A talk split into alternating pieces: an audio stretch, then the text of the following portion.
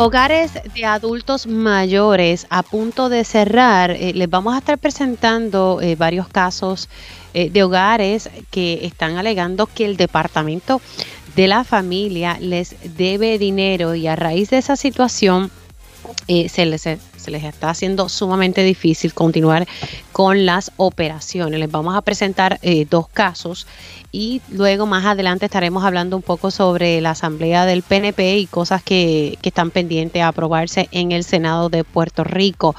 Hubo una decisión eh, del apelativo eh, que hay personas que pensarían que afectaría el retiro de la Universidad de Puerto Rico, pero estaremos hablando si en efecto esta demanda de la APU afecta o no el retiro de la Universidad de Puerto Rico. En temas relacionados al trabajo, bueno, la jueza Taylor Swain anuló el viernes en la tarde los cambios que se habían realizado a la reforma laboral. ¿Qué va a pasar ahora? Lo vamos a estar discutiendo y como siempre tengo a mi panel comunitario. Así que arrancamos esta primera hora de Dígame la verdad. Con más de 20 años de experiencia en el periodismo, periodismo, ha dedicado su carrera a la búsqueda de la verdad. La verdad, la verdad. De frente al grano, con carácter entrevistará a las figuras más importantes de la noticia. Radio Isla presenta a la periodista Mili, Mili Méndez en Dígame la verdad. Muy buenos días Puerto Rico, bienvenidos a otra edición de Dígame la Verdad por Radio Isla 1320. Les saluda Mili Méndez, gracias por eh, conectar. Y bueno, arrancamos hoy lunes 6 de marzo con mucha información y, vamos a estar hablando sobre una situación, yo a la verdad que desconocía, si no es verdad que, que nos enteramos el viernes a raíz de una entrevista que le realicé a la dueña del lugar Etapas, con quien vamos a estar tratando de conectar más adelante, si no, pues voy a reproducir eh, para ustedes esa entrevista. Básicamente, lo que me estaba denunciando la dueña del hogar Etapas es que el departamento de la familia le debe 30 mil dólares. Esto relacionado, ¿verdad?, a convenios. Eh, de personas que ella tiene en su hogar. Ella atiende adultos eh, mayores en su hogar y pues debido a que el Departamento de la Familia no le ha pagado esta deuda, pues se le está haciendo sumamente difícil operar.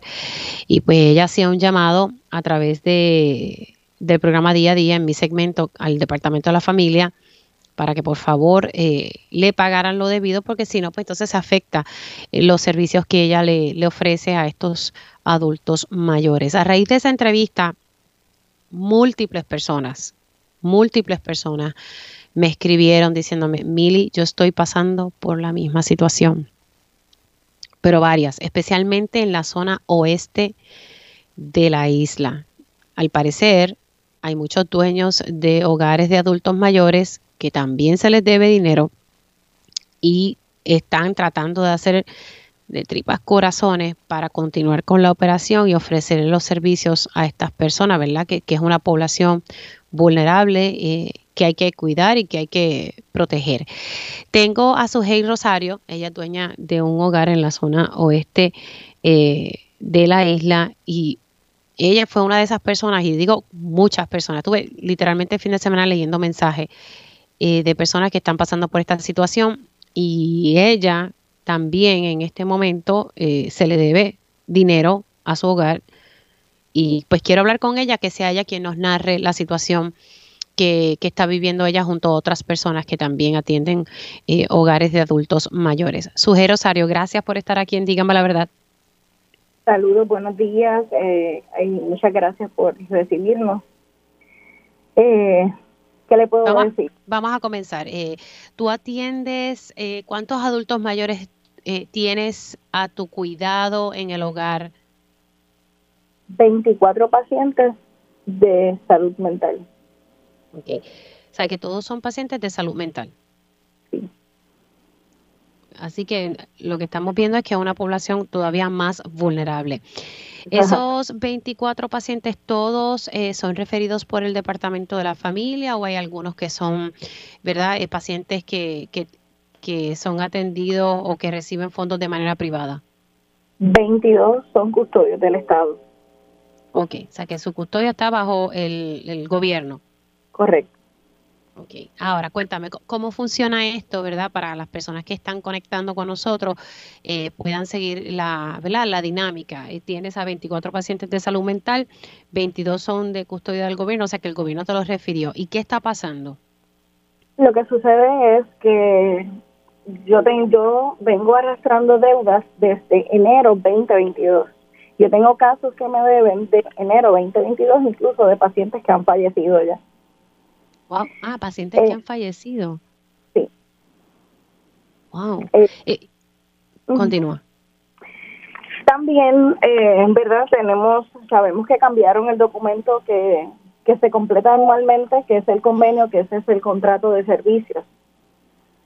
Ese documento, al cambiarlo, tiene una serie de, ¿verdad? de nuevas reglas ¿verdad? que hay que cumplir eh, los manejadores de casos se aseguran de que todas se cumplan, pero los devuelven porque le falta un punto, porque le falta una coma, eh, porque, eh, ¿verdad? Por cualquier detalle lo devuelven. Y devolverlo significa que atrase el pago.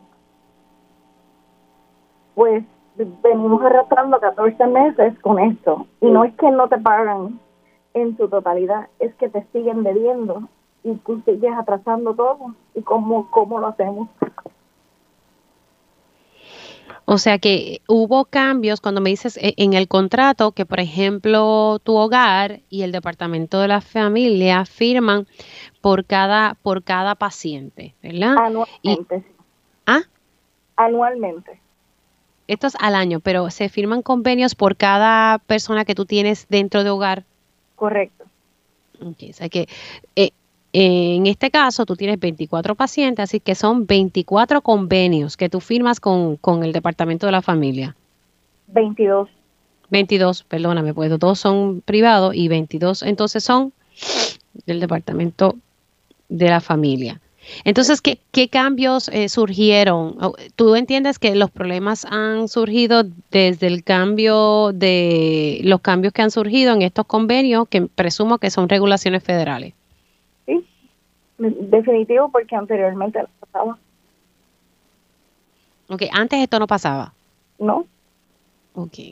Y, estos cambios en las reglas, eh, por lo menos en, estos convenios, ¿es una regulación federal? ¿Sabes de, de qué tipo? La realidad es que no lo sé. Sé que los manejadores de casos, ¿verdad? Nos indicaron que tienen nuevas reglas y que pues tenemos que seguirlas y nosotros estamos a la mejor disposición de seguirla, pero necesitamos que nos paguen. Okay. Ahora, ¿tú has podido cumplir con, todo eso que ellos, ellos te están diciendo que, que, se debe cumplir? O sea, ¿dónde, dónde tú puedes identificar el atraso, eh, Suheil? ¿Qué le puedo decir? Aquí venimos con dos problemas. Los manejadores de casos tienen que visitar mensualmente eh, ¿verdad? Para que vean su residente primero y segundo, si ellos no van a las facilidades, ¿cómo vamos a completar el convenio? Yo vine a completar un convenio que se supone que se firmará antes del 31 de enero, la semana pasada. O sea que uno de los problemas es que entonces los manejadores de los casos no están visitando los hogares. No. ¿Y cuál es el segundo problema? Eh, pues que los, eh, el primero es que no visitan y el segundo es que los están llenando tarde. ¿No están qué? Los están completando tarde. Ah, ok. Ok, llenan. Ok, o sea que entonces es, es todo, ¿verdad? Como, y esto, ellos te dan explicaciones de por qué hay falta de personal, qué está pasando. No, ellos dicen que lo entregan, pero no saben qué es lo que pasa. Ah, eh, yo he tocado muchas puertas, he llegado hasta la región, incluso solicité asistencia del alcalde, del representante, ¿verdad? De donde está ubicado mi hogar, en Moca. Y fuimos y tratamos de aclararlo. Eh, no ha pasado nada.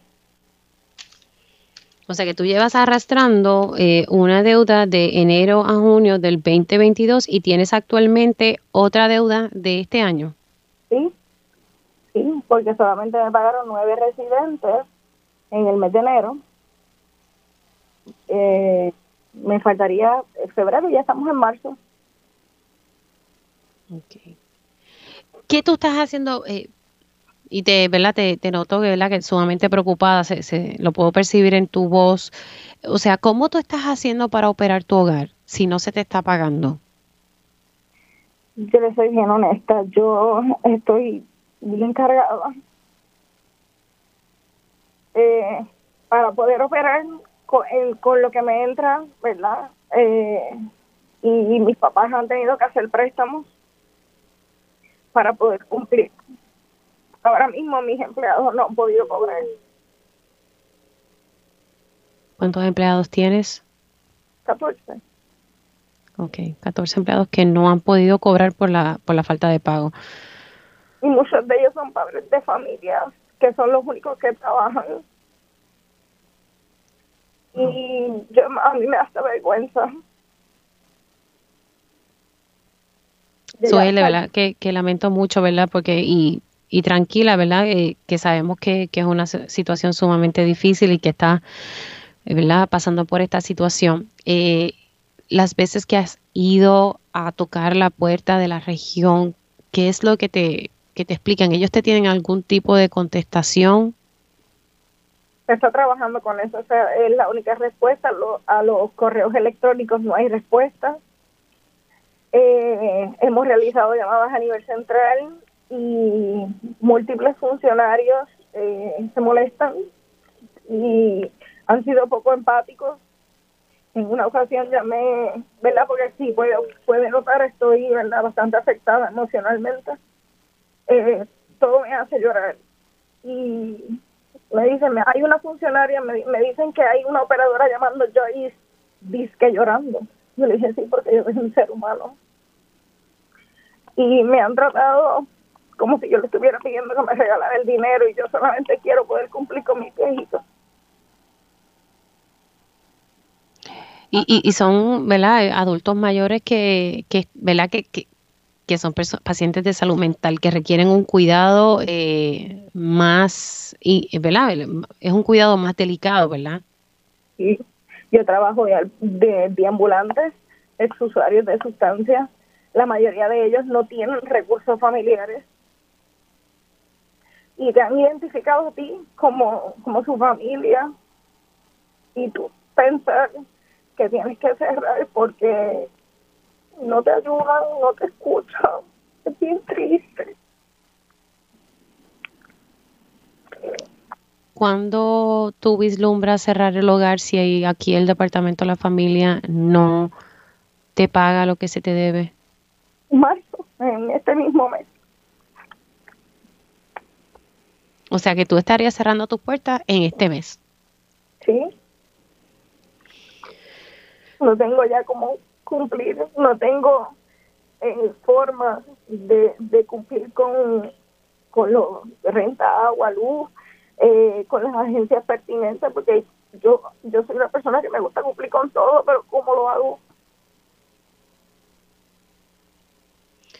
¿Cuánto? Sé que de la conversación que hemos tenido de enero a febrero se te deben 30 mil dólares, ¿correcto? Sí, aproximado. De enero a junio del 2022, ¿cuánto se te debe? Es una deuda de aproximadamente 18 mil dólares. Ok, 18 mil. Si, si al menos te pagaran eh, ¿verdad? esa deuda de 18 mil, tú pudiese ¿verdad? tener un poco de oxígeno. Es que yo necesito, es que, no como le digo, no es que no nos pagan en su totalidad, es que nos siguen pagando de poco en poco. Y yo okay. vengo arrastrando deudas desde hace más de un año. Yo necesito que me paguen todo lo que me deben para yo poder respirar y poder poner todo al día. Porque nosotros cuando me dice que te... cosas. Si estás atrasada en cosas, eh, por ejemplo, ahora mismo, ¿tú estás atrasada en qué pagos? en préstamos, en luz, en vehículos para poder transportarme al empleo, eh, en muchas cosas. En los deducibles de los pacientes son sumamente altos. Eh, son muchas cosas que ellos necesitan. Ahora mismo un paciente que esté en el hospital, yo tengo que enviar a un empleado que se quede con él y eso equivale a casi 1.500 dólares un paciente, un empleado en el hospital. Y apenas me, nos quieren pagar a 1.66 la hora por residente. Cuando dices eso, ¿esa es la tarifa que ha establecido el Departamento de la Familia? Esa es la tarifa que ellos nos dicen, no, podemos pagar más de mil, 1.200 dólares y a eso le descuentan el beneficio del PAN. Que viene quedando como mil con dos dólares y a eso lo divides entre 24 horas y el empleado cobra 8.50. Wow. De verdad que, que este escenario.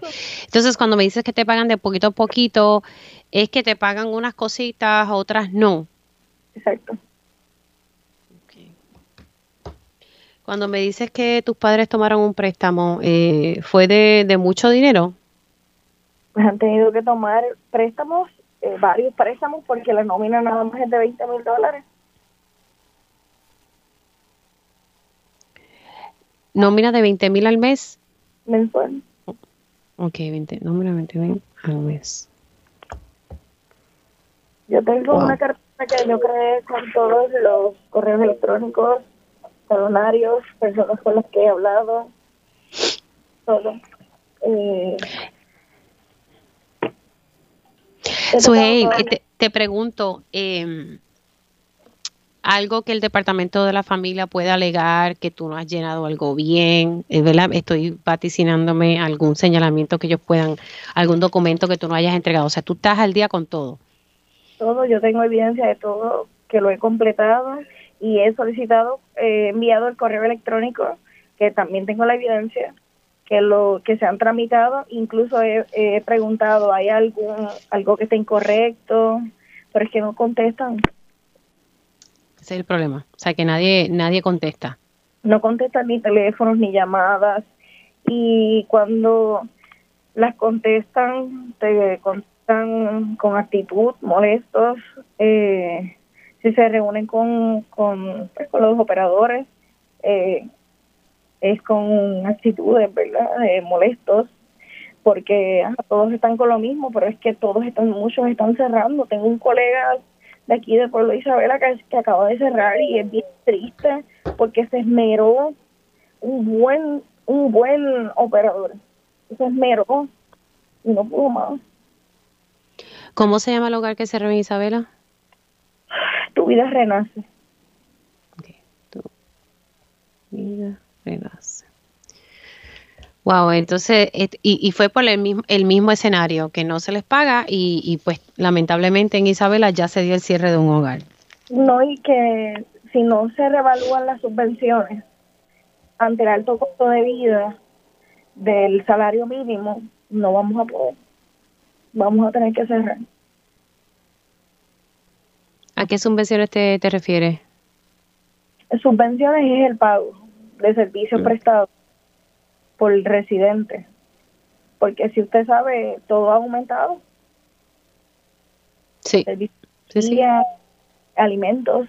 Eh, antes lo que costaba tal vez 5 dólares, ahora va, ahora su valor es 10 dólares. Sí, eso es una realidad, eh, que estamos, ¿verdad? El país completo está, está viviendo esa alza en todo, alimentos, medicamentos, deducibles, eh, prácticamente todo. Así que tu llamado, Sujei, eh, para ir ¿verdad? Eh, cerrando, tu llamado es al Departamento de la Familia. Sí. Mi llamado es que, por favor, yo no quiero cerrar lo que con tanto sacrificio hemos levantado. Y yo no, yo no imagino viendo mis pacientes salir por esa puerta. Porque el gobierno no no nos pague o porque no evalúen las subvenciones. Eso es, necesitamos que nos ayuden. Vamos a ver, yo he estado ya en comunicación con, con el Departamento de la Familia a ver qué, ¿verdad? Eh, se puede hacer y pidiendo una reacción. Me han indicado, ¿verdad? Que que para el día de hoy no están disponibles, pero que durante la semana sí lo estarían. Eh, me voy a mantener en comunicación contigo, eh, eh para ver. ¿Qué, ¿Qué, podemos hacer y que tú no tengas que cerrar tu hogar eh, ahora en marzo, como me estás adelantando aquí. Esperemos que, que podamos buscar una solución, ¿verdad? porque también el Departamento de la Familia no puede permitir que se cierren estos hogares. Son, serían, ¿verdad? Prácticamente en el caso tuyo, 22 eh, personas eh, que no, que estarían sin desprovistos de un servicio, ¿verdad? Y, el problema pues se va a seguir repitiendo en, otros lugares. Gracias por, por sacarle tu tiempo y hablar de esto y lamento, ¿verdad? Mucho por la situación que estás pasando. Solamente tú que estás eh, viviendo la misma, pues sabes, ¿verdad? Lo, difícil que es, pero pues nada, aquí nosotros solidarios con, este escenario porque estás atendiendo una población vulnerable, una población que, requiere servicio, especialmente las personas con, situaciones de salud mental. Gracias, Sujei. Gracias a ustedes por recibirnos. Cómo no. Sujei Rosario, ella es dueña de un hogar eh, de adultos mayores en el municipio de Moca. Nos adelanta que, que está a punto de cerrar ahora en marzo. De verdad que me da tristeza porque es una situación bien, bien difícil, bien incómoda. Y estamos hablando que estamos hablando de, personas, de seres humanos que dependen, ¿verdad?, de que estos hogares operen adecuadamente. Y pues estos hogares dependen en este momento, en el caso de Sujei Rosario, depende que, que el Departamento de la Familia firme estos convenios y que se les pague, ¿verdad? Eh, como les dije, estoy tratando, ¿verdad? Ya me, dijeron en el Departamento de la Familia que van a tratar de, de poder eh, contestar las preguntas y les he referido varios casos. Eh, son, eh, Edwin, no sé si, si pueda tirar lo de hogar etapas, déjame saber para entonces poder reseñarles a ustedes que puedan escuchar la entrevista que yo le realicé a la dueña Ok, tengo la pausa. Voy a ver si en algún momento, tal vez a las I55, puedo tirarles la entrevista que le realicé a Sadie Bryan de Hogar Etapas, que está en el mismo escenario. Eh, y, tristemente, Sujei Rosario del Hogar en Moca me acaba de decir pues que en, Isabela cerró Un, hogar. De verdad que, que me da mucha tristeza y frustración, ¿verdad? Eh, así que vamos a ver qué nosotros podemos hacer sobre, sobre el particular. Tengo que hacer una pausa, pero al regreso vamos a estar hablando, hoy hay sesión en el Senado, pero también tocaremos un poco lo que pasó en la Asamblea del PNP. También Proyecto de Dignidad llevó a cabo eh, su asamblea, así que estaremos hablando sobre eso al regreso. También sobre el retiro de la Universidad de Puerto Rico. Hacemos una pausa y regresamos en breve. Y ya estamos de regreso aquí en Dígame la Verdad por Radio Isla 1320. Les saluda Mili Méndez. Gracias por conectar. Yo tengo las 10 y 21. Eh, antes de pasar con el senador Carmelo Ríos, solamente voy a decir lo siguiente. Eh, esta situación que, que, me están narrando, en este caso puedo ya decir que oficialmente he hablado con, con dos personas de dueños de hogares de adultos mayores que están denunciando la misma situación, que es que el Departamento de la Familia les debe dinero. Eh, aquí hubo cambios y eso pasa constantemente cuando estamos bregando con fondos federales. Por lo que estoy entendiendo, aquí hay unos convenios que son una especie de contratos que firma el Departamento de la Familia con estos hogares.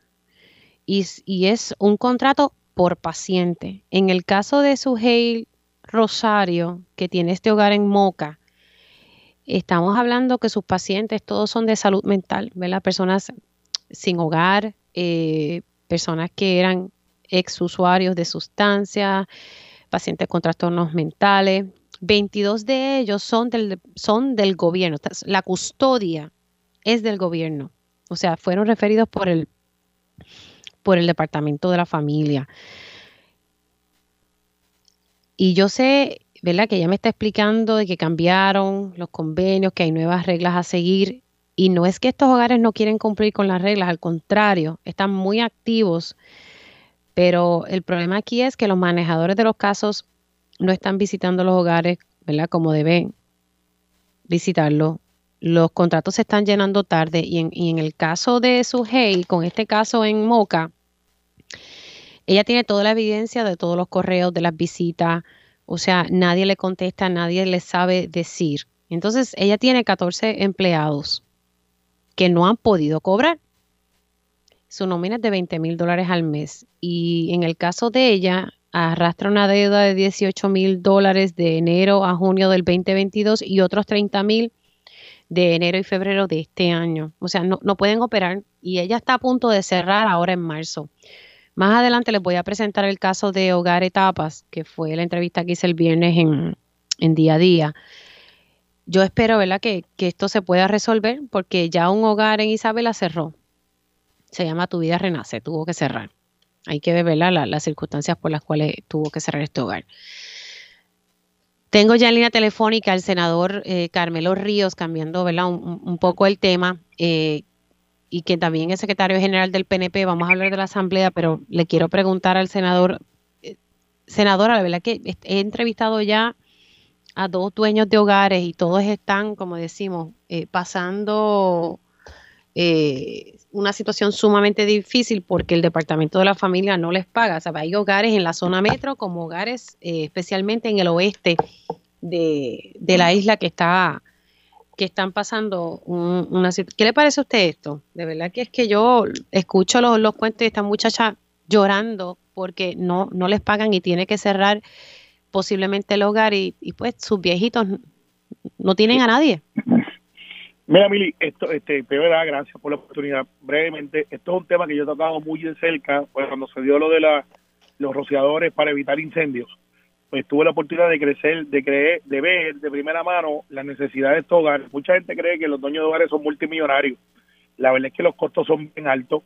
Eh, si no tienen subsidio o, o, del gobierno, pues cuánta gente tiene por ahí tres mil, cuatro mil dólares para pagar, que es el costo real de operar y tener enfermera, psicólogo, trabajador social, eh, un médico eh, que visite periódicamente el hogar, lo que cuesta la renta, la luz, pues, estamos hablando de, de de un universo bien complejo donde todas las partes tienen que funcionar para que pueda ser una operación eficaz. De lo contrario, empiezas a cortar esquinas y, y, pues no es bueno para lo que debe ser la calidad de vida de esas personas, que muchas de ellas están en indefensión, eh, no tan solamente económica, una este mental este, y otra este, física. Eh, así que eh, yo voy a tomar esto como una misión, una misión porque yo viví eso no en carne propia de un hogar, pero yo con mi esposa en un momento fuimos a buscar un hogar para mi suegro y mi suegra y, decidimos tener a alguien en casa porque no podíamos costear. Eh, y cuando veíamos la, la, la, calidad que había allá afuera, era demasiado costoso para tenerlos como uno quiere un familiar. Y, optamos que ambos fallecieron en mi hogar eh, a cuidado de, de, manos privadas, porque era hasta más barato este, que tener los dos envejecientes con problemas eh, literalmente un hogar. Así que tomó esa decisión y yo comprendo lo que, lo que es porque me adentré en ese mundo. Eh, así que yo voy a hablar con la secretaria hoy interina, que es muy buena, y con los que están a cargo de este programa, para ver qué se puede hacer y qué está pasando. A veces es un problema de papeleos, de que pues a lo mejor el administrador o la administradora no tiene los papeles al día, tiene que cumplir con los requisitos y la burocracia. Claro, pero los, los dos casos que he entrevistado, porque estoy segura que puede haber casos como los que usted acaba de indicar, senador, pero los dos casos que, he podido eh, presentarle a, mi audiencia, todas han presentado evidencia. Por ejemplo, en el caso del viernes, eh, Hogar Etapas me presentó todas las cartas que le ha enviado el Departamento de la Familia.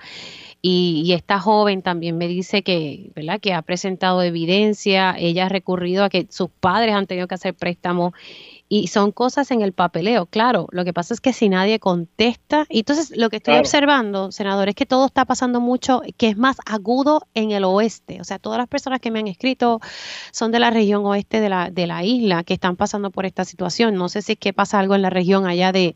Eh, pues, hay que mirarlo, y, aunque no es mi distrito, o sea, yo soy el distrito de Bayamón, eh, nada, eh, un compromiso de voy a llamar a la secretaria una vez termine la entrevista Creo que la que está a cargo de eso es la señora Grenda Gerena, que tiene mucha experiencia, eh, y que verifiquemos qué es lo que está pasando en todo Puerto Rico y esos casos específicos, y le pido que me lo envíe eh, a mi teléfono privado y yo con mucho gusto los atiendo. Bueno, Hablemos, esperemos, ¿verdad? Que se pueda resolver el asunto. Hablemos ahora entonces de la asamblea. Eh, llegaron, llegaron, estaba lleno aquello, pero también observé que había muchos empleados, o sea, llegaron los empleados del fondo, los empleados de vivienda. De alguna forma aquí se le exigió a los empleados públicos asistir a estos eventos. No, Mili, lo que pasa es, y, yo he escuchado ese análisis de algunos opositores del Partido Popular, bueno, yo lo que, yo de verdad que me desconecté en el fin de semana, pero lo que vi fueron las fotos y se veía vivienda en tal cosa, corporación, pues, pues, iban con la camiseta. No sé, y, yo sé que la, presunción no, la premisa no es tuya como tal, es algo que han, han tratado de mitigar lo que fue una exitosa asamblea. Eh, ciertamente, yo decirle entonces que los 41 alcaldes populares obligaron a sus empleados, que los empleados del Senado y Cámara fueron entre los 1.600 que fueron a la asamblea de la semana pasada del Partido Popular sería mezquino. Se iba gente porque creen en el Partido Popular, muchos o pocos, en este caso muy poquitos, y cinco candidatos a gobernación, eso fue lo que movilizaron. En el lado del PNP, y también tiene que ver mucho con el esfuerzo, ellos dijeron que en 30 días reorganizaron un partido por todo Puerto Rico. En este caso acá, siéndote bien honesto y como tú me conoces, las cosas como son, yo me he tardado dos años como secretario general junto a Edmundo, Vanessa, Pichi y Gaby, dos años para visitar no una, no dos, tres, cuatro veces cada municipio, para ver que los funcionarios estén ahí, que los presidentes de unidad son los que van, que no son que el alcalde o el presidente municipal los puso porque son sus amigos, primos o familiares. Y eso ha sido un trabajo bien arduo de lunes a domingo en las marquesinas de todo Puerto Rico, en la base del partido, con votaciones para presidencia municipal. Y dos años después, está, como yo dije, fue como que la prueba de fuego para ver si esa gente que nosotros hemos reclutado están ahí y tienen la capacidad de movilizarse de tan lejano como lo es del oeste, como del este, del norte y del sur. Entonces, pues, hemos visto que cogimos un lugar donde caben 11.000 personas. De esas 11.000 se sacrificaron 1.200 sillas por la parte de atrás del stage, se restituyeron alrededor de 800 en el floor y los pasillos y detrás de la, de la tarima había gente sentada porque se hizo chiquito y más de 1.000, 1.500 personas se quedaron afuera eh, porque ya no podían entrar. Así que el que diga que, no fue una buena asamblea, pues estaba diciendo que, ah, que cualquier partido llena eso. Pues no es así. El único partido que ha hecho dos convenciones, dos asambleas estatales con más de cuatro mil personas, una general el año pasado en Manatí con 6.700 personas y esta que fue increciendo de 9.600 y pico se registraron, pero hubo miles de personas que no se registraron, quizás mil, dos mil más, allá habían 11.000 buenos progresistas que fueron. Y los que hablan de los servidores públicos, pues les recuerdo, nosotros organizamos también y se estaba ratificando el presidente de servidores públicos, Jaime Torres. Y Jaimito hizo su movimiento también y las agencias fueron a apoyar a quien es su presidente ahora. Y eso y eso es válido, lo tienen los populares, lo tienen los independentistas, pues no sé, pero pero existen también. Senador, eh, ¿verdad? Cuando se hacen estos eventos, más allá de medir fuerzas, ¿verdad? De quiénes traen más, ¿qué ustedes lograron en ese encuentro, en esa asamblea? Porque lo que pude observar de, de vídeos, ¿verdad? Es que allí había hasta carteles diciendo no a la primaria, refiriéndose a una posible, y digo posible porque no es nada seguro, pero tampoco se puede descartar, una posible primaria entre Pedro Pierluisi y, y Jennifer González. Allí había de los dos bandos había del bando del PNP, pero ciertamente lo que estamos en la base... De los pero dentro del PNP. Claro. Eh, y dentro de y dentro de eso, tengo que decirte que pues, los líderes han dicho, la comisionada ha dicho que está escuchando la base, que está considerando seriamente una candidatura. Y la base, ese es el core, esa es la gente del partido, todos son los funcionarios del colegio, presidentes de unidad, presidentes municipales, alcaldes, legisladores. Allí la consigna era cuatro años más para los incumbentes. Tomás Rivera Chat que se destacó en su discurso, dijo, tenemos el equipo completo. Está diciendo, claro, mire, todo el mundo estamos haciendo el trabajo, tenemos equipo ganador, no nos pongamos a cambiar, a hacer inventos aquí y esa, porque la base está hablando.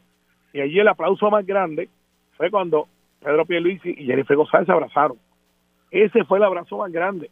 Y ese fue el aplauso más grande. Pero ese abrazo no significa que Jennifer siga tal vez con sus intenciones. Bueno, pero entonces, pues entonces derrota el argumento de escuchar la base. Porque entonces si tú estás escuchando la base, como la estoy escuchando yo, pues la gente dice, como único nos derrota que si nos dividimos. Vamos a ganar el 2024, vamos a tener continuidad, vamos a echar la economía a correr, estamos haciendo lo que tenemos que hacer. Entonces, si tú tienes un equipo ganador y tienes la capacidad de movilización, y tú me preguntaste qué se logró, pues varias cosas. Que los líderes escucharan la base de cerca, no en un sitio aislado, es en todo Puerto Rico. Dos, aprobamos resoluciones para que el directorio fuera más grande, con inclusión de nuevas voces dentro del directorio como retirados, veteranos y, pensionados, y, y 51. Tres, aprobamos una resolución para que, eh, eh, que el Partido No Progresista, como asamblea, le pide a nuestra comisionada residente que radique una vez más el proyecto de estatus, tal y como fue aprobado, y que ella tenga la responsabilidad en el lado republicano y el gobernador maneje los asuntos del lado demócrata. Eso nos da entonces la libertad de concentrarnos en esos esfuerzos. Eso se aprobó allí.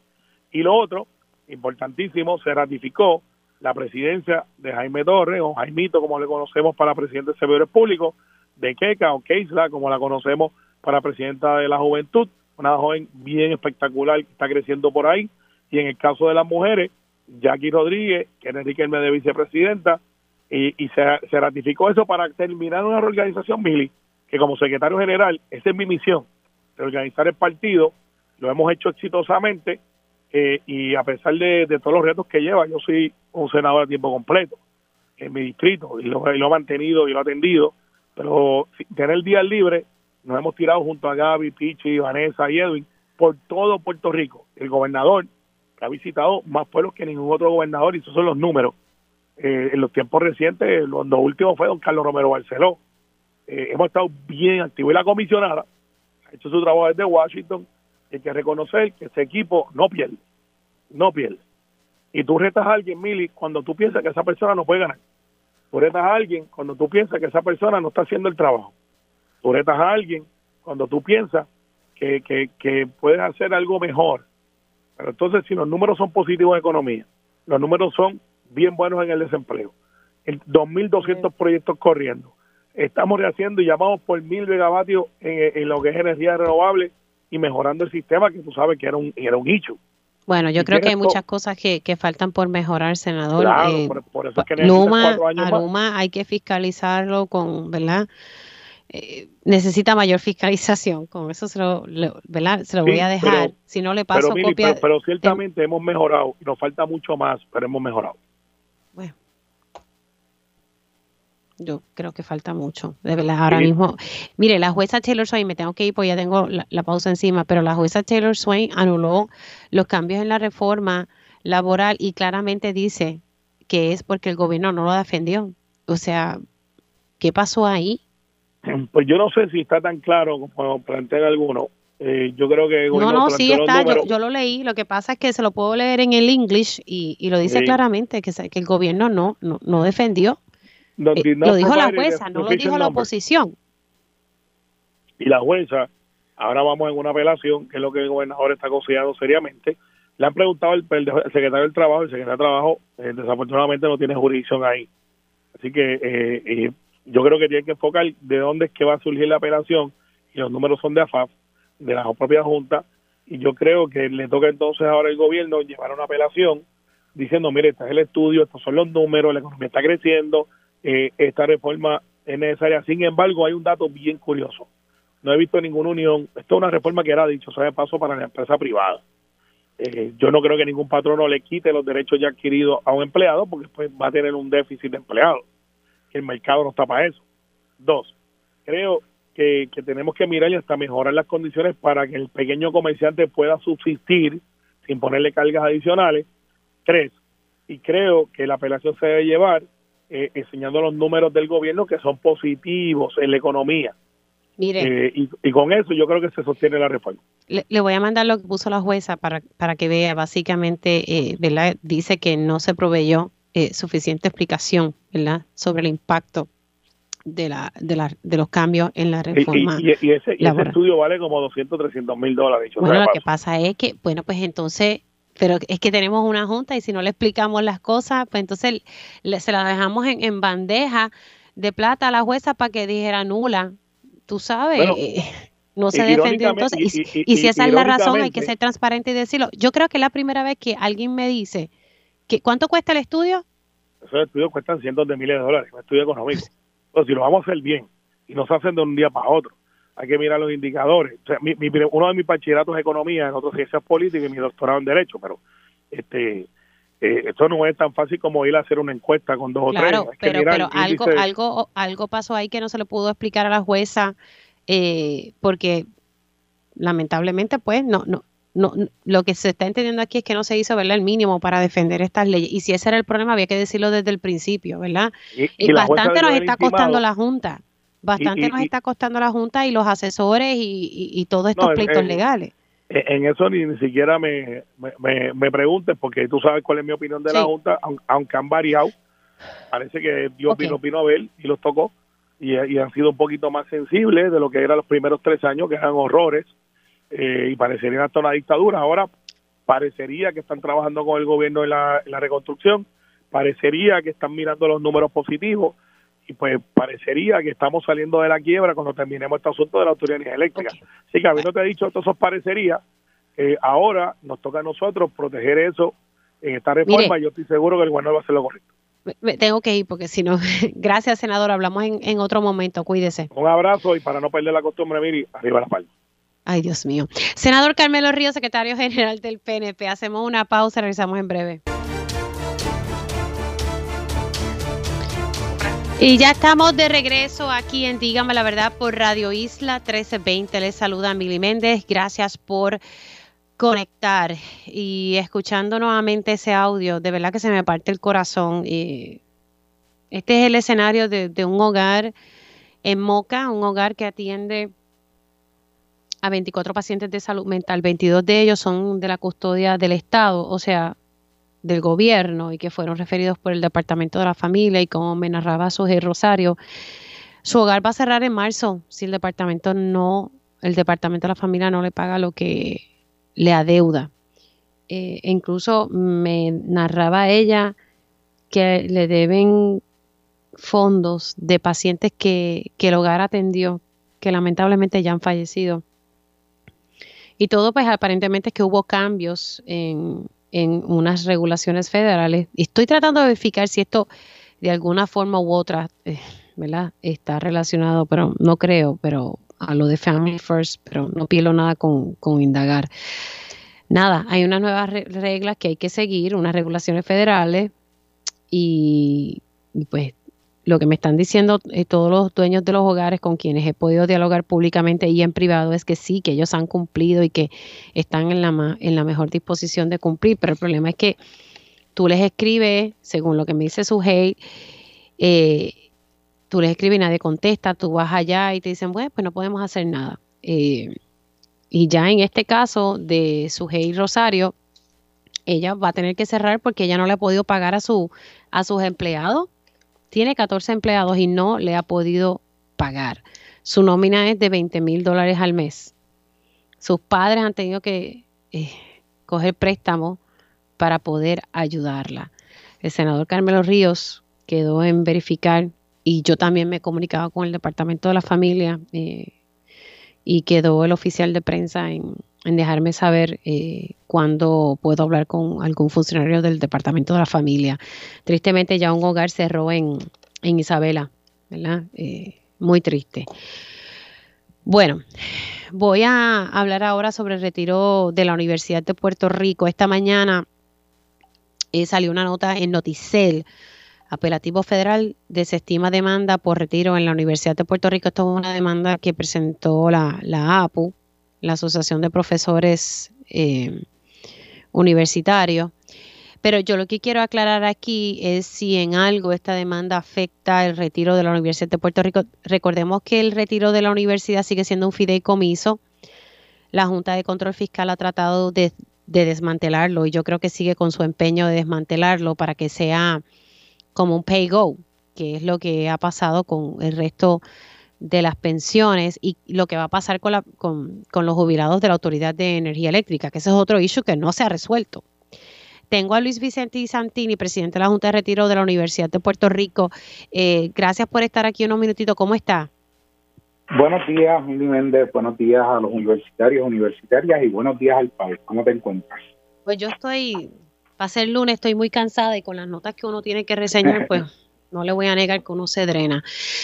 Pero el retiro de la Universidad de Puerto Rico, ¿cómo está? ¿Esta demanda afecta en algo o esto es otro asunto aparte? Mira, vamos, vamos a comenzar a poner en perspectiva que esto no es una sentencia. Esto es una desestimación por falta de jurisdicción. Y tenemos que recordar también que esto es un caso que lleva más de cuatro años en las Cortes Federales, ¿verdad?, atendiéndose. Tenemos también que poner en perspectiva que esta demanda que llevan los compañeros profesores universitarios la llevan en el momento en que se veía, ¿verdad?, un escenario de recortes a las pensiones, que tú sabes que no ocurrió en el país. Se veía un escenario donde la Junta de Supervisión Fiscal pedía la congelación de nuestro plan de retiro. Eh, y eso no se ha dado. De hecho, el propio recorte de prensa eh, que hace Oscar Serrano plantea que el, el plan fiscal de la, de la UPR se ha cambiado ya cuatro veces, la Junta de Gobierno ha cambiado cuatro veces los tipos de cambio. Y esa decisión no toma en cuenta otros elementos que han sucedido en las cortes locales, por ejemplo, la remoción de la Junta de Gobierno como fiduciario del sistema de retiro, que era una de las cosas que los demandantes eh, reclamaban. Eso se dio en las, en las cortes locales. Eh, lo que está diciéndole el Tribunal de Apelaciones a los demandantes es que ellos no tienen jurisdicción para decirle a la Junta de Supervisión Fiscal que no puede hacer planes fiscales sobre, sobre la UPR. Eh, ciertamente también el plan fiscal está sujeto a cambio y no obliga a la universidad por cuanto la universidad no se encuentra en el, en el título 3 de promesa. Eh, sí, como tú dices, hay un empeño, pero ese empeño es ideológico de parte de la Junta de Supervisión Fiscal de querer cambiar el sistema de retiro. El problema es que en la praxis o en la realidad, nuestro sistema de retiro es el único solvente en el país. Cuando la Junta de Supervisión Fiscal llegó a Puerto Rico, todos los planes de retiro ya estaban quebrados. Así que lo que tuvo que hacer eh, la Junta fue meter a todo el mundo en el título 3 de promesa, pero nosotros no obramos en el título 3. Nuestro plan produce tremendos réditos de inversión. Sí requería de que la universidad hiciera las aportaciones debidas, que ha sido el problema histórico de todos los planes de retiro en el país, porque la gente que gobierna este país o que ha gobernado este país en los últimos 30, 40 años ha sido sumamente irresponsable con los sistemas de retiro y por eso terminaron donde terminaron. Hoy día nuestro sistema está en, el mejor momento en sus últimos 20 años eh, con dinero para pagar todo el tiempo sus pensiones. La universidad hace las aportaciones que tiene que hacer al plan, así que no se constituye ningún daño. Y esto es algo bien importante que, que tenemos que entender de los tribunales. Los tribunales operan a base de daño, no operan a base de decir, es que yo voy a evitar que tú le hagas esto al otro. No, tiene que ocurrir el daño para que entonces se dé, eh, ¿verdad?, la solución a ese daño o impartir las responsabilidades. Eh, y en ese sentido, pues lo que vemos es un tribunal federal, en este caso Boston, diciendo, mira, yo tengo que reconocer que hay unas limitaciones que me impone la ley promesa y que este es un asunto donde yo no me puedo parar de frente al Congreso eh, para decirle eh, que tiene unas limitaciones frente a la ley que ha impuesto sobre, sobre el país. Wow. Así que hasta ahora todo bien con el retiro de la Universidad de Puerto Rico. Y, es que va a seguir igual, Mili, porque vamos, cuando, cuando yo te digo que nosotros tenemos más de 1.6 billones de dólares en nuestra cuenta de inversiones, que la deuda actuarial bajó de 4 billones de dólares a 3.3, eh, ¿cómo tú cambias esa realidad? ¿Cuál es el fundamento para cambiarla? Porque el plan de pensiones no está en quiebra, la universidad tampoco.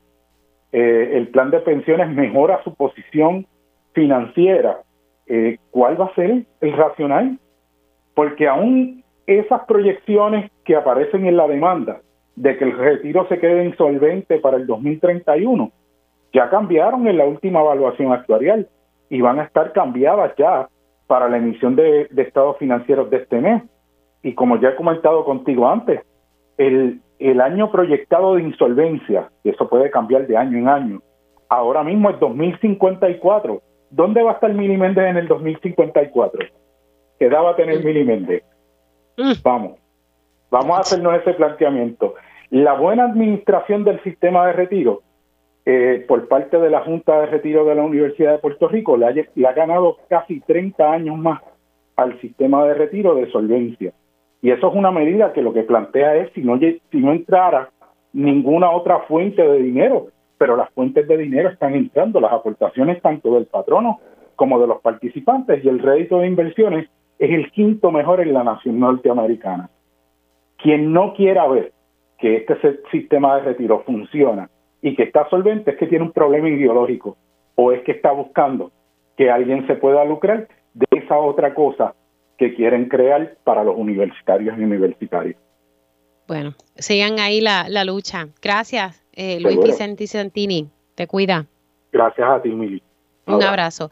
Ahí ustedes escucharon a Luis Vicente Santini. Él es el presidente de la Junta de Retiro de la Universidad de Puerto Rico. En nada se, se afecta eh, con esta demanda que, que que llevó la APU eh, y, que fue pues, desestimada, así que nada afecta el retiro de la universidad, que hasta ahora sigue siendo un fideicomiso y que la Junta de Retiro ha tenido que ir a los tribunales para hacer valer, ¿verdad?, de que se puede seguir con este sistema de retiro de la Universidad de Puerto Rico. Hacemos una pausa y regresamos en breve. Vamos a reproducir para ustedes la entrevista que le realicé a otro hogar eh, que está pues reclamando que el departamento de la familia le debe dinero. Y también vamos a estar hablando en detalle sobre cómo queda ahora la reforma laboral luego de que la jueza Taylor Swain anulara verdad los cambios que se habían hecho. Cómo va a quedar ahora vamos a estar hablando eh, sobre ese panorama y estaré hablando también sobre distintos eh, retos que enfrentan las comunidades. Eh, voy a hablar con distintos líderes comunitarios. Así que comenzamos esta segunda hora de Dígame la verdad. Conéctate a radioisla.tv para ver las reacciones de las entrevistas en vivo. En vivo. Esto es Dígame la verdad con Mili Y ya oficialmente estamos comenzando la segunda hora de este espacio. Gracias por conectar y recuerde que si se perdió algún detalle o quiere eh, volver a escuchar alguna entrevista, puede hacerlo a través de radioisla.tv y busca la versión podcast de este y otros programas de Radio Isla 1320. Así que es bien sencillo, entra a radioisla.tv, busca podcast y ahí busca Dígame la verdad, lo escucha cuando usted pueda. Y si le tiene que dar pausa y lo escucha después más adelante, eso es lo bueno de la, de la versión podcast. Así que también está la versión del Facebook Live que usted siempre puede conectar. Eh, una vez terminemos eh, de ir en vivo, esa grabación se queda ahí y usted la escucha y la busca cuando, cuando tenga la oportunidad. Vamos a reproducir, es que no me dio tiempo ahorita, estaba diálogo. Yo arranqué el programa eh, hablando con una dueña de un hogar de adultos mayores en Moca, Sujei Rosario, ella me estaba narrando que está a punto de cerrar, su hogar está a punto de cerrar este mes, ya no, no tiene, ¿verdad?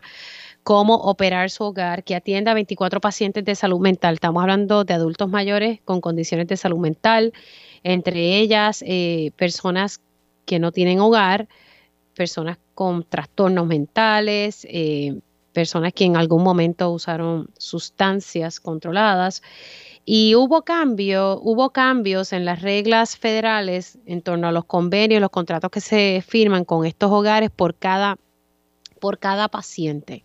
O sea, en el caso de Suheil, Rosario ya tiene 24 pacientes de salud mental, 22 fueron referidos por familia, así que de esos 22 pacientes, hay 22 convenios que el Departamento de la Familia no ha completado.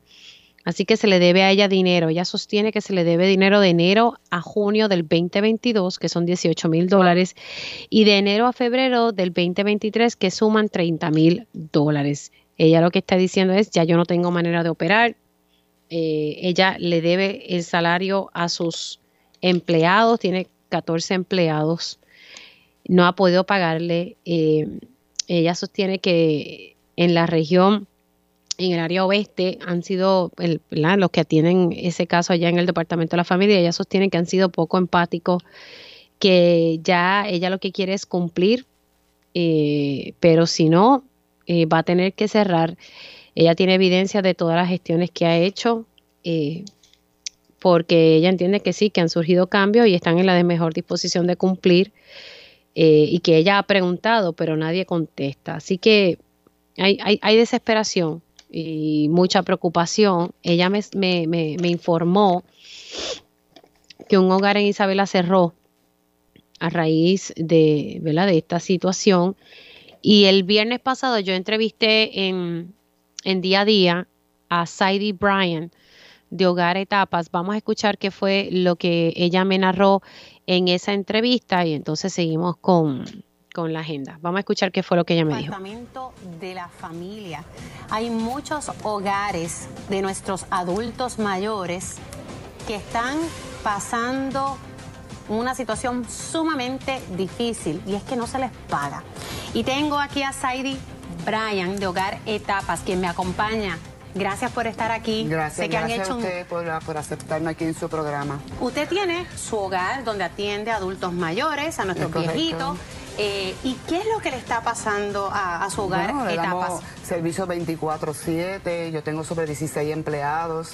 Eh, el efecto dominó, el Departamento de la Familia ha implementado unos cambios, tanto con licenciamiento, con lo que es el acuerdo, el convenio que nosotros firmamos ¿verdad? con ellos. Para que tiene que pedir una licencia al, departamento de, la familia. Es correcto. Ok, ¿cuántos eh, adultos mayores usted cuida? 25. Eh, wow, son bastantes. 25 adultos mayores que requieren siempre de sus servicios.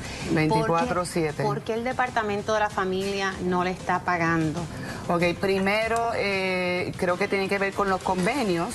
Mm. los convenios son como unos acuerdos. Son unos acuerdos. yo por lo menos en el caso mío, desde que yo me enteré del cambio que está estaban diciendo en octubre, yo empecé a escribirle porque obviamente el convenio entonces termina en diciembre. Estamos en febrero, marzo, y todavía yo tengo adultos mayores sin convenios. Sin convenio es... Sin eh, el acuerdo. Sin el acuerdo. ¿Y ese acuerdo es importante para qué? Para el pago. Para el pago. Para el ah. pago de estos adultos mayores. Entonces, Pero eso no es por culpa suya, es que el Departamento de la Familia no, ha firmado su parte. No ha firmado. El Departamento de la Familia no ha hecho su parte. O sea, para yo poder recibir el pago, el Departamento de la Familia tiene que hacer de su parte. Y no ha sido porque yo no me he comunicado, porque yo he enviado numerosos correos electrónicos. vamos a ponchar esas cartitas ahí para que puedan ver todas las cartas que Brian ha tenido que enviar al departamento de la familia. Por ejemplo, tenemos una aquí eh, donde usted le está diciendo de ciertos pacientes que no, no han resuelto la situación y todavía ya estamos en marzo y nada, ningún y nada de pago. Nada de pago. Ellos, ellos, el departamento después que hacen la ubicación y el acuerdo, eh, después que ese envejeciente está en el hogar un mes, entonces que empieza a pagar. Eh, viven primero y después ellos pagan. Pero desde enero nosotros no hemos recibido pago. ¿Cuánto le deben, más o menos? Eh, a mí me deben entre enero y febrero 30. 30 mil. sí. Sí, 15 y 15, 30. Sí, 30 mil. Y ahora en marzo, obviamente, se suman los otros 15. Cuando, eh, obviamente, están atrasados, le deben 30 mil dólares, ¿cómo usted hace para...? Porque usted sigue ofreciendo el servicio. Claro, yo sigo dando el servicio, sigo pagando medicamentos, deducible de medicamentos, a lo que son bajo la custodia del Departamento de la Familia, nosotros tenemos que comprarle ropa, tenemos que comprarle todas sus cremas, todos sus artículos personales, dándole servicios médicos. Eh, ¿Y cómo usted hace? Porque déjeme decirle que 15 mil dólares, eh, bueno, 15 mil y 30 mil. Estamos, ¿verdad? Estoy manejando la situación y por eso es que acudí entonces a, la, ¿verdad? a las noticias, porque no solamente yo estoy sufriendo este caso, estamos hablando de, de la mayoría de los hogares que están en el área de San Juan. Tengo entendido que también Ponce, Carolina, ¿sabe? Todos están aguantados. Lo último que supe fue que eh, eh, dijeron que Hacienda no quiere emitir el pago. Entonces, estamos en el tingo al tango. O sea, ¿quién, quién va a resolver el problema? Sí, aquí se están pasando la papa caliente. O sea, usted le reclama al Departamento de la Familia, porque es a quien usted le tiene que reclamar, y entonces el Departamento de la Familia dice a usted que es el Departamento de Hacienda. Así que todo el mundo se está pasando la papa caliente, pero mientras tanto usted tiene que sacar chavo para poder resolver. Para poder pagar mi nómina, el agua, la luz, porque si a mí me cortan el agua o la luz, yo incumplo, entonces es un maltrato. Pero entonces el departamento, eh, pierdo mi licencia, pues el departamento de la familia, que se supone que sean los defensores de estos ancianos, son los primeros que están maltratándolos, porque no, no hacen el pago. Y para yo ofrecer el servicio y seguir continuando con mi servicio, yo tengo que eh, recibir el pago para poder resolver, para poder hacer compra, para poder pagar la luz, el agua, la renta. Y como, me dijo, y como me dijo, usted no, no es el único hogar. Yo no soy el único hogar.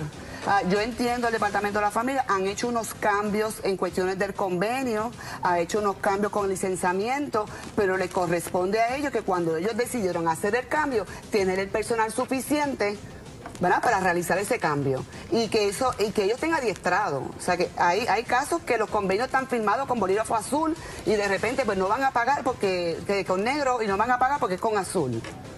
No porque le devolvieron ahora el formulario y como se lo devuelven, no pagan. O sea, siempre hay una excusa no están capacitados entonces para el cambio que ellos implementaron. No, y es como usted dice que, que si usted no cumple después, usted puede perder la licencia. Porque, yo hago maltrato. Yo entregué todos mis documentos para mi licencia en octubre.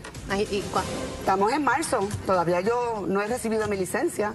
Pero usted lo solicitó con tiempo. Con tiempo, según el reglamento 7349.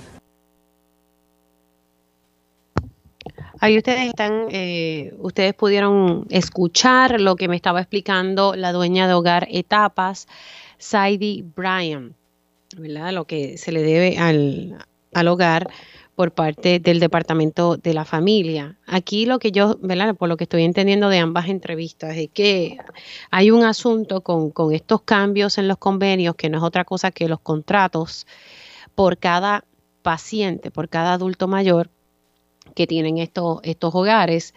Y a raíz de esas nuevas reglas, aparentemente, y fíjese que, que Brian reconoce que son buenos los cambios, lo que pasa es que aparentemente el personal como que no está bien adiestrado para manejar esos cambios, es lo que yo estoy entendiendo. Y ahí entonces eh, llega, ¿verdad? Toda, toda esta situación con, con estos adultos mayores. Y nada, como les dije, estoy en comunicación con el Departamento de la Familia y, se supone que en algún momento, ¿verdad? No sé si, si va a ser hoy, no creo que sea hoy, pero tal vez en estos días que podamos eh, tener eh, contestación sobre esta situación. Bueno, se supone que yo estoy dialogando, como de costumbre, todo lo, todos los lunes con el secretario, el exsecretario del Departamento del Trabajo, Carlos Saavedra. Precisamente íbamos a hablar sobre lo que pasó el, viernes. Ir aquí, vamos a seguir intentando. a mí no me contestó ahorita, así que a ver eh, qué va a pasar, porque básicamente si la, la jueza Taylor Swain anuló el viernes en la tarde, esto fue en horas de la tarde, anuló los cambios que hubo en la reforma laboral. ¿Qué implica esto? Pues esto implica a que vamos a regresar a la anterior reforma laboral, que es la de Ricardo Rosselló. Eh, la que se implementó precisamente fue el licenciado Carlos Saavedra quien, quien implementó estos cambios, así que los originales, o sea, los del, 2000, los del 2017, ¿qué es lo que va a estar pasando? Pues vamos a ver, eh, quería, vamos a ver si podemos conectar, vamos, vamos, a ver si él contesta en algún momento para poder entonces entrar en, ese análisis. Así que lamentablemente esa reforma laboral, esos cambiecitos que se hicieron para tratar de hacerle justicia a los empleados del sector eh, privado, pues ver si se si ver qué va a pasar, porque lamentablemente al alumnarlo, pues se queda lo que estaba vigente en el 2017.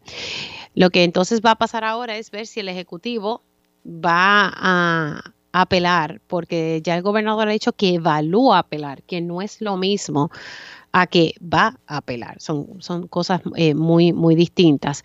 Ahora, lo que dice la jueza Taylor Swain y me parece que, es importante destacarlo. Básicamente lo que ella dice, y estoy mirando aquí, tratando de traducir a la vez, es que no, no, se, no se le presentó eh, efecto, ¿verdad? El efecto de esta legislación no se presentó evidencia en, en detalle sobre el impacto de esta ley al plan fiscal, ¿verdad? Así que al no tener esa información, y me decía ahorita Carmelo Ríos, es la primera vez que lo escucho, que supuestamente el estudio económico costaba mucho, mucho, mucho dinero. Entonces, ¿por qué no dijeron eso desde el principio? Eh, y de la misma forma que se saca dinero eh, para pagar eh, unas cosas, todos estos pleitos nos cuestan a nosotros porque eso sale de, nuestro bolsillo. O sea, eso no es que el gobierno federal nos asignó un dinero y que a raíz de ese dinero se paga todos estos pleitos. No, esto sale del presupuesto del gobierno de Puerto Rico. Todo lo que paga también la Junta sale del el bolsillo, sale, de ese mismo banquito del gobierno de, Puerto Rico y pues esto, esto cuesta bastante y nos está costando mucho. Así que lo que explicó la jueza Taylor Swain en lo que estoy leyendo aquí es que no proveyeron. Eh, una explicación de cómo esto estaría eh, afectando y cómo el departamento ¿verdad? De, de, Hacienda se vería afectado. Así que si no se explicó bien, pues entonces la jueza lo anuló.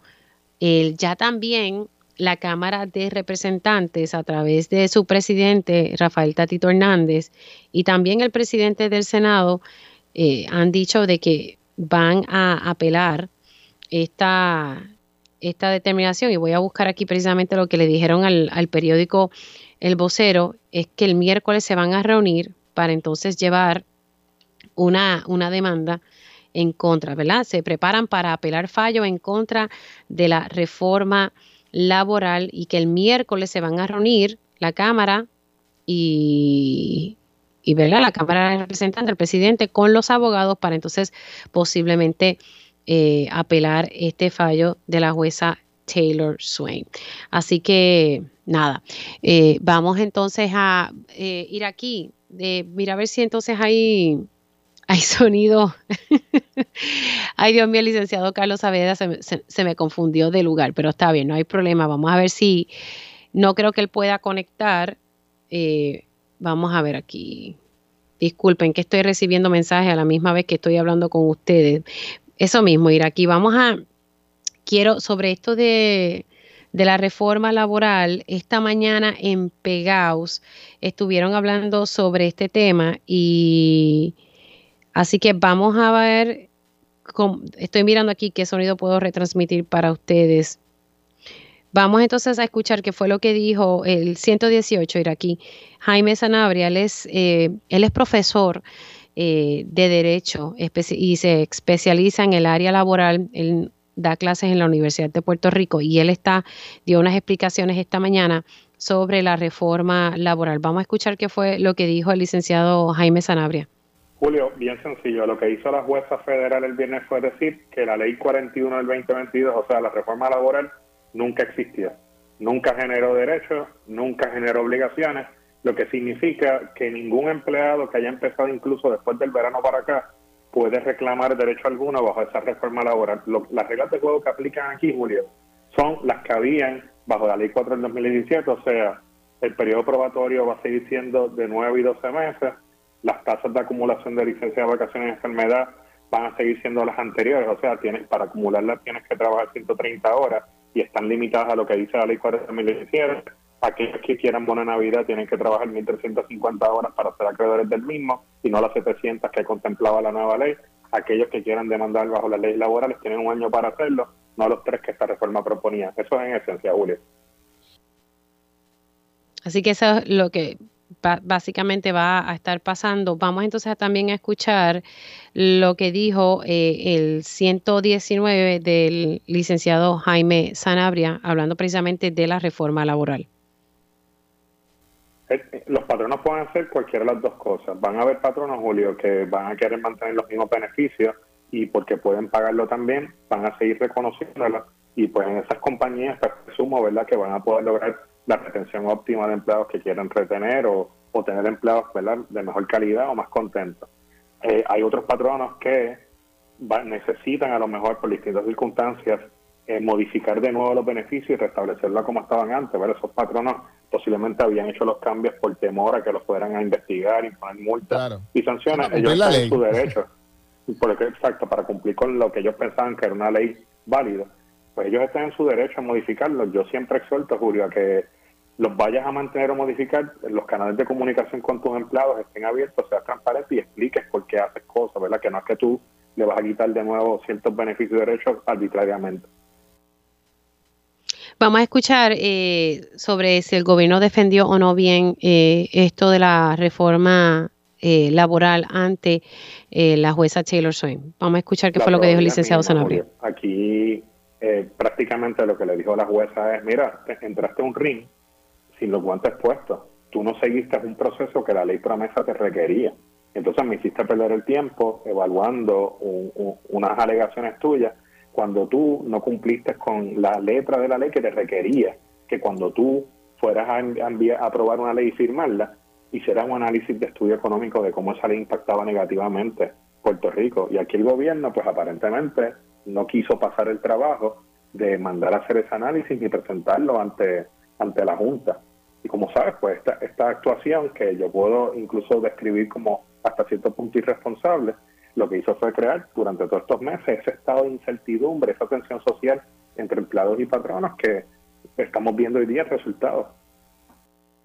Bueno, ahí ustedes escucharon la, la contestación del licenciado Sanabria sobre, sobre, la reforma laboral. Ahora hay que esperar, ver si entonces la Cámara eh, presenta eh, su apelación. Eh, eso depende de la reunión que tengan con los abogados el miércoles y el gobernador pues hará lo propio para ver entonces qué, qué sucede. Lo que no puede ser es que esto así se quede en el aire. Y sí, la jueza dejó claro y, muy bien explicado por el licenciado Sanabria, e, entras a un ring sin los guantes, pues claro que vas a perder la, pelea si no entraste preparado y no presentaste la, evidencia. De, eso se trata. Vamos a hacer una pausa y al regreso vamos a estar hablando eh, con mi panel comunitario sobre los retos que están teniendo las distintas eh, comunidades, eh, ¿verdad? Con, con situaciones que les ocurren día a día. Así que hacemos una pausa y regreso con mi panel comunitario. Y ya estamos de regreso aquí en Dígame la Verdad por Radio Isla 1320. Les saluda Mili Méndez. Gracias por conectar. Bueno, vamos ahora, eh, vamos a estar hablando con mi panel comunitario, así que vamos con eso ahora. Esto es Dígame la Verdad. Ahora abrimos los micrófonos a las voces de la comunidad. Y dos veces al mes siempre tengo la oportunidad de conectar con las comunidades para saber qué ocurre, qué está pasando.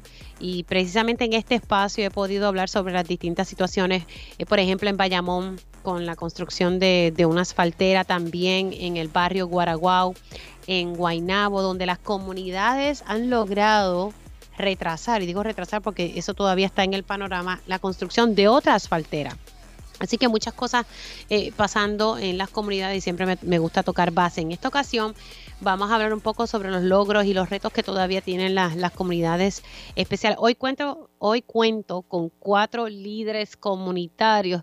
Tengo en línea telefónica a Miriam Matos de la comunidad Buenos Aires. Saludos Miriam, ¿cómo estás? Muy bien, gracias a Dios. ¿Y tú? Todo bien, gracias a Dios. Eh, Buenos Aires, ¿en qué, en qué pueblo, eh, Miriam? En Cagua para ubicarme, para ubicarme. Por otro lado, también tengo a Carmen Maritza Rodríguez de la comunidad Tiburones. Yo creo que esto es en Ponce, ¿verdad, eh, Carmen? Ajá, muy buenos días. Buenos días, gracias por estar aquí en, en, Dígame la Verdad. También se une a la conversación Jeffrey Rivera, él es del residencial Luis Llorens Torres. Saludos, Jeffrey, ¿cómo estás? Ya mismito conectamos con Jeffrey. Puede ser que estemos ahí llamándolos ahí poco a poco para conectar con ellos. Hoy tengo casa llena. Así que también tengo a Janet Lozada de Valle Buenos días, Janet. Ok, bueno, ya mismito estaremos conectando con ellos. Mientras tanto, comienzo la conversación.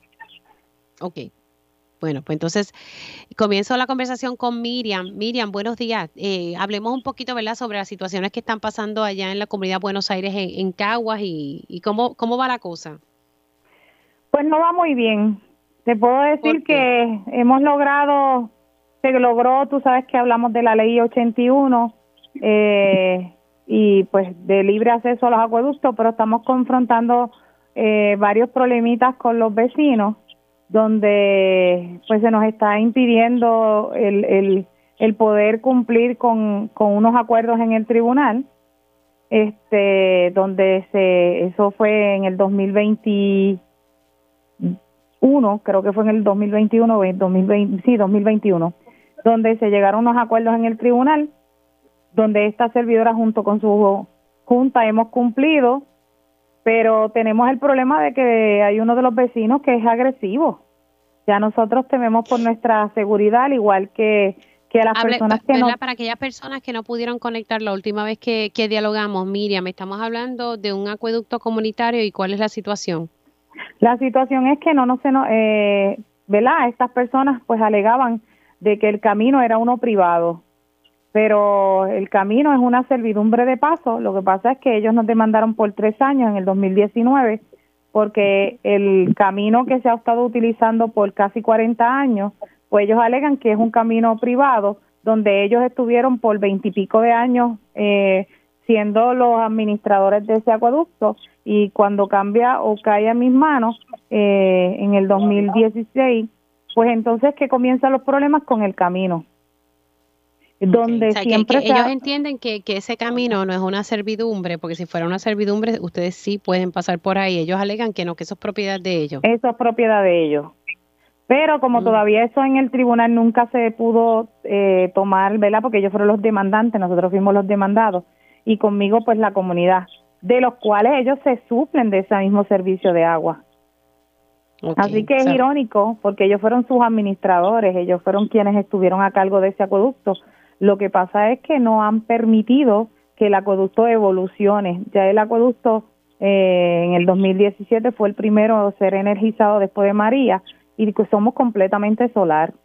Pero todo esto conlleva a que también tienen el avar de ver o el, el padrinaje del municipio de Cagua, donde ha permitido que ocurran o sigan ocurriendo estas mismas situaciones. Porque ahora mismo yo llamo a la policía municipal de Cagua y la policía municipal no viene. Sin embargo, tú vienes a esta comunidad y la policía municipal está en una de esas viviendas, metido, comiendo, bebiendo y, relajando.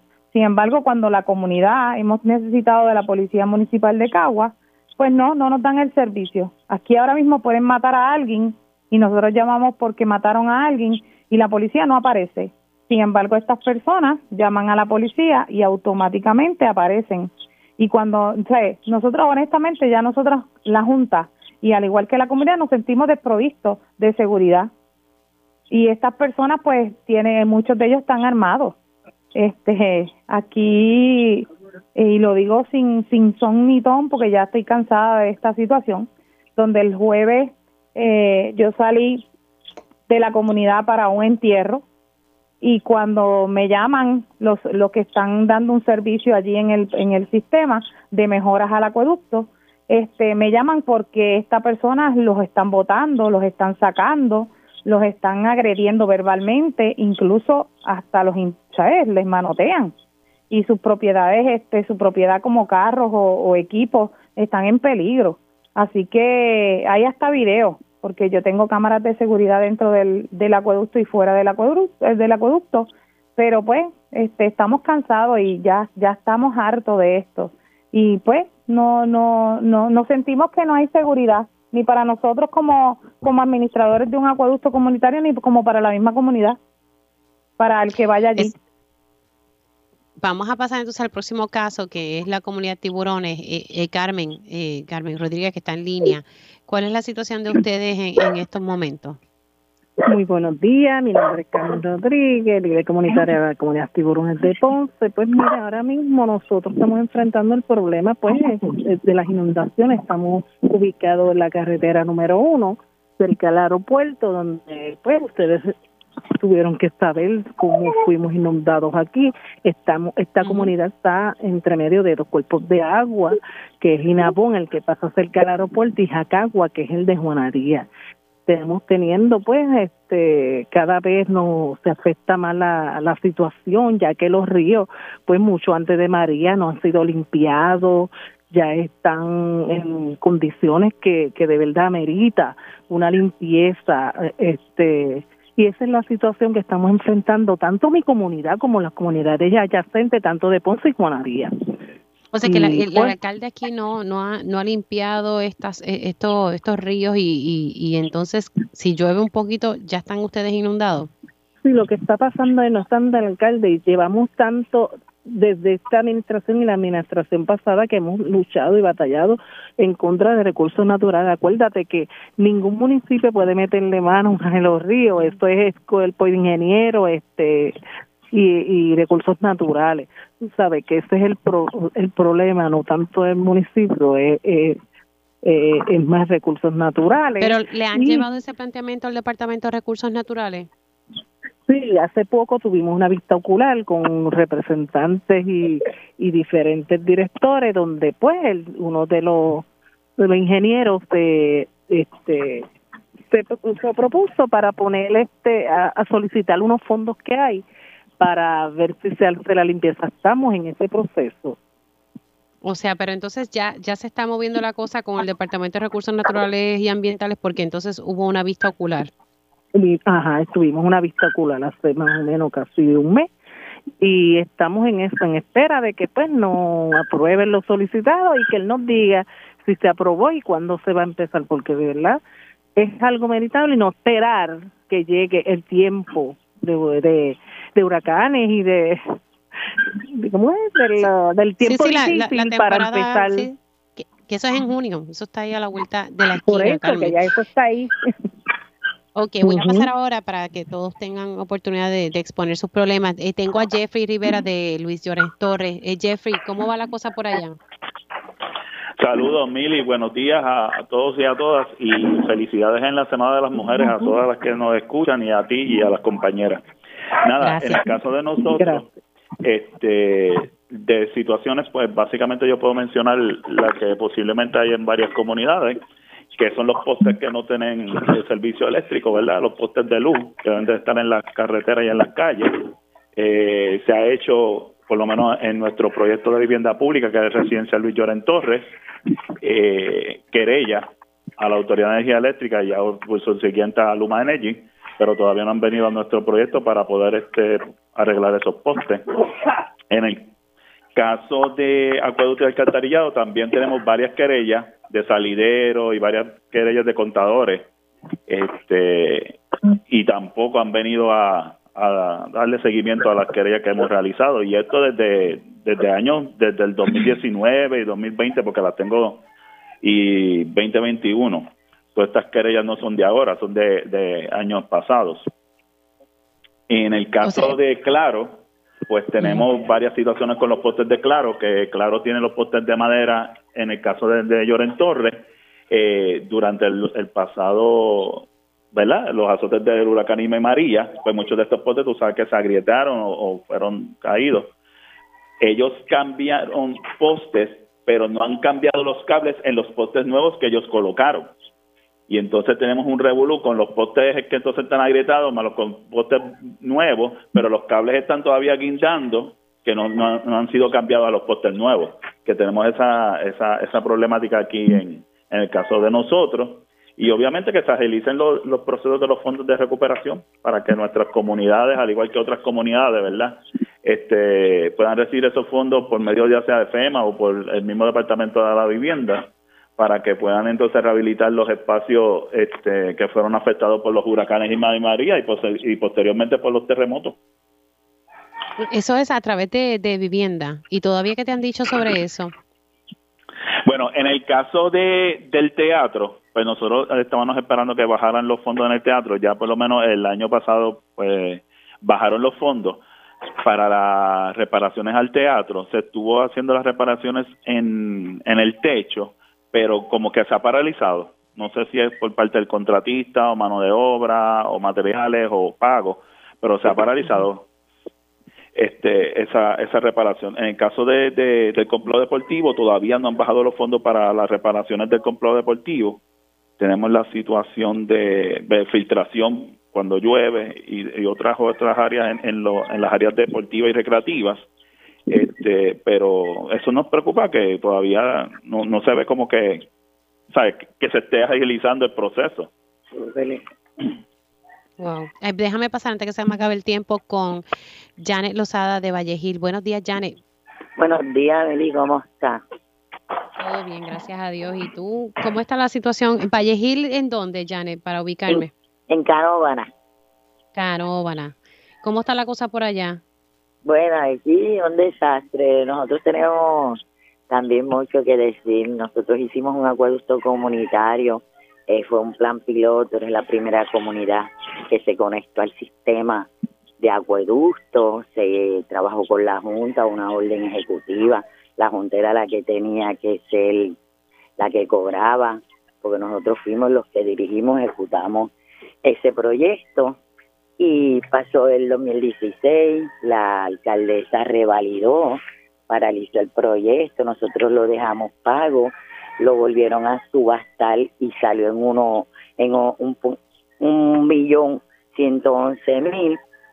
Y entonces, desde 2016, que se supone que se cobrara, pues ahora prácticamente no estamos jugando el agua otra vez con Guille, no se ha podido facturar, porque para María ella hizo lo que nosotros estamos en contra de comunidades especiales, hizo una junta política. Pero, pero ustedes, pero ustedes están, eh, tienen un acueducto comunitario porque entendí que se habían logrado conectar a, acueductos a la AAA.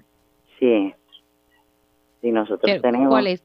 ¿Tiene? Eh, fue un plan, un, plan piloto que lo trajo el representante Javier Ponte y ella nos puso piedras de tropiezo y se le hizo las instalaciones. Ella hizo la tercera y la cuarta parte porque ya no los paralizó, nos hizo la vida imposible, no. Pero ¿qué fue lo que ella paralizó? Porque no la estoy siguiendo. ¿Qué fue lo que paralizó la alcaldesa? nosotros empezamos el proyecto en 2016 se paralizó porque estábamos esperando un dinero para según la tercera y la cuarta fase. Ahí ella lo paralizó, Acueducto nunca se quiso reunir con nosotros, todo el componente que estaba trabajando en ese momento, como, como cambió pues de rojos a azules, pues ella lo volvió a subastar, esperó un año que se venciera el contrato de acueducto, división legal con la Junta Comunitaria, lo paralizó, estuvo un año, lo, lo terminó pero lo completó en cuanto a las instalaciones, pero para cobrar nosotros no, no hemos dado un solo pago. Sabe que, que se hizo, se, se invirtió dinero, 300 mil dólares, para que la gente tuviera agua, porque nosotros queremos demostrarle al gobierno que nosotros queremos ser parte de la economía y todavía aquí no se ha cobrado un solo centavo. Lo que estoy entendiendo es que lo que se paralizó es la conexión a acueductos, eh, Janet. No, nosotros tenemos el agua de acueducto. El proceso de, de cobrar, ahora mismo eh, ya nos sacaron del proyecto, pero nosotros como junta seguimos, los sumideros, los, cuando se rompe una tubería, los arreglamos nosotros, porque como esto es un humedal y aquí no hay permiso de uso, acueducto no puede entrar aquí a arreglarlo pero tampoco la junta que ella puso aquí política se encarga del, del proyecto, ¿sabe? Y, y se quedó en nada.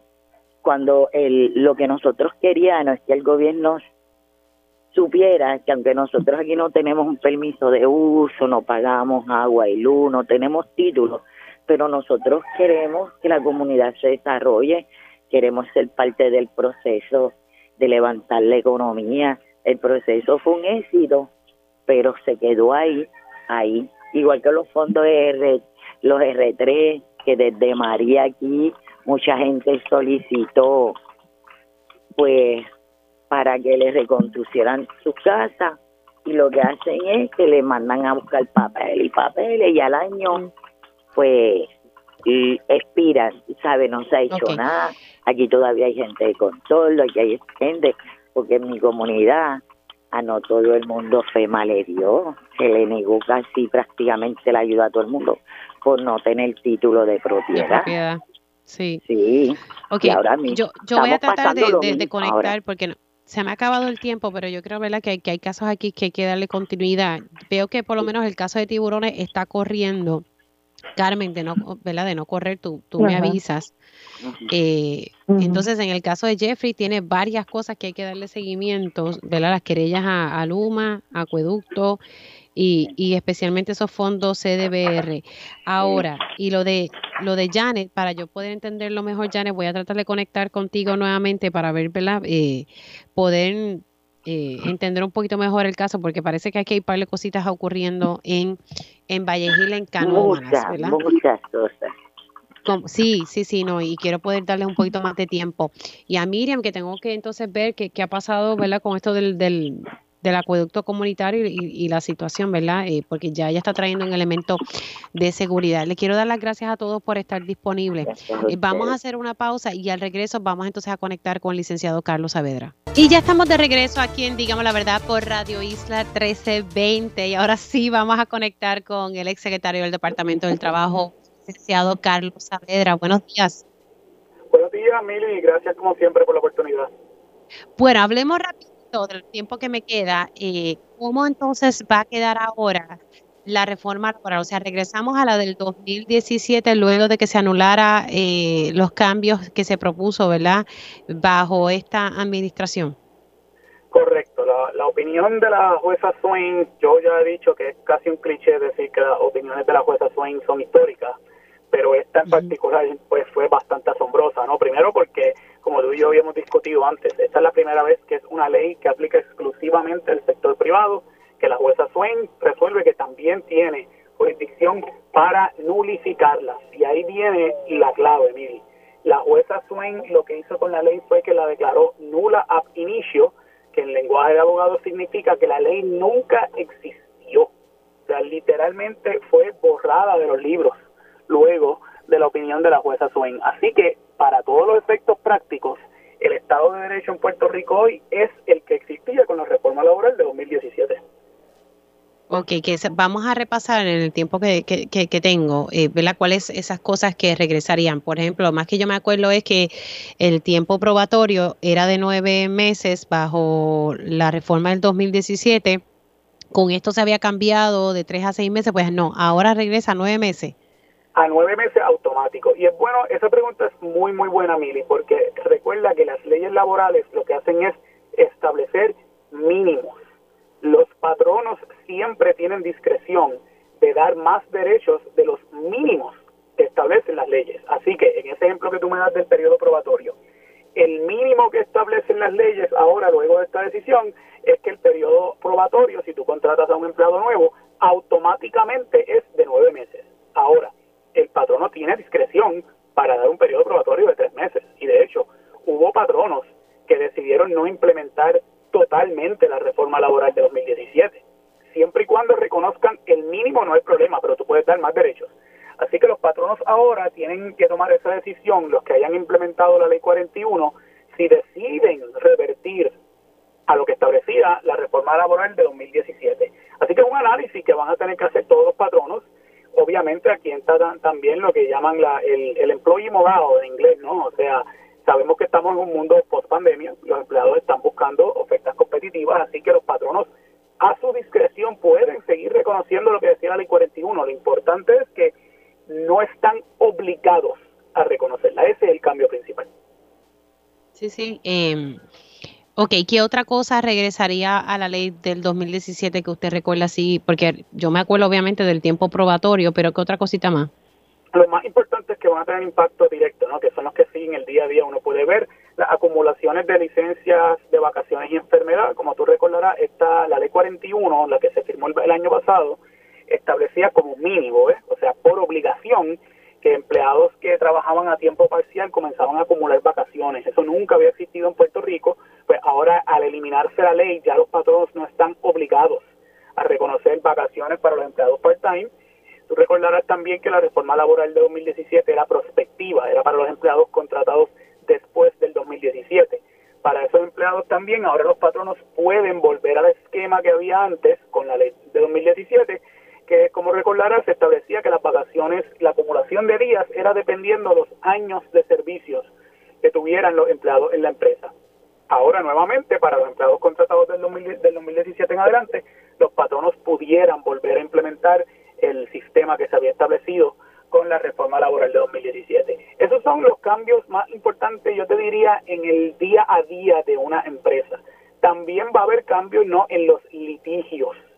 La reforma laboral de 2017 había establecido unas nuevas definiciones de justa causa, había establecido eh, maneras en que se pueden hacer notificaciones electrónicas a los empleados, ¿no? Sabemos que el mundo laboral estaba pensado con las notificaciones en papel en los años 70, 60. Sabemos ahora que pues la gran mayoría de las empresas se trabaja a través de emails, incluso a través de textos de WhatsApp, ¿no? Eso en la reforma de 2017 se había reconocido como que era algo válido en el derecho laboral y todo eso ahora pues vuelve a estar en vigor al anular de la ley 41. Ahora, esto sigue en pie en lo que el gobierno determina si en efecto va a, apelar. Y rapidito, me tengo que ir. Sí, bueno, ciertamente ya tanto la legislatura como el gobernador han dicho que lo están analizando.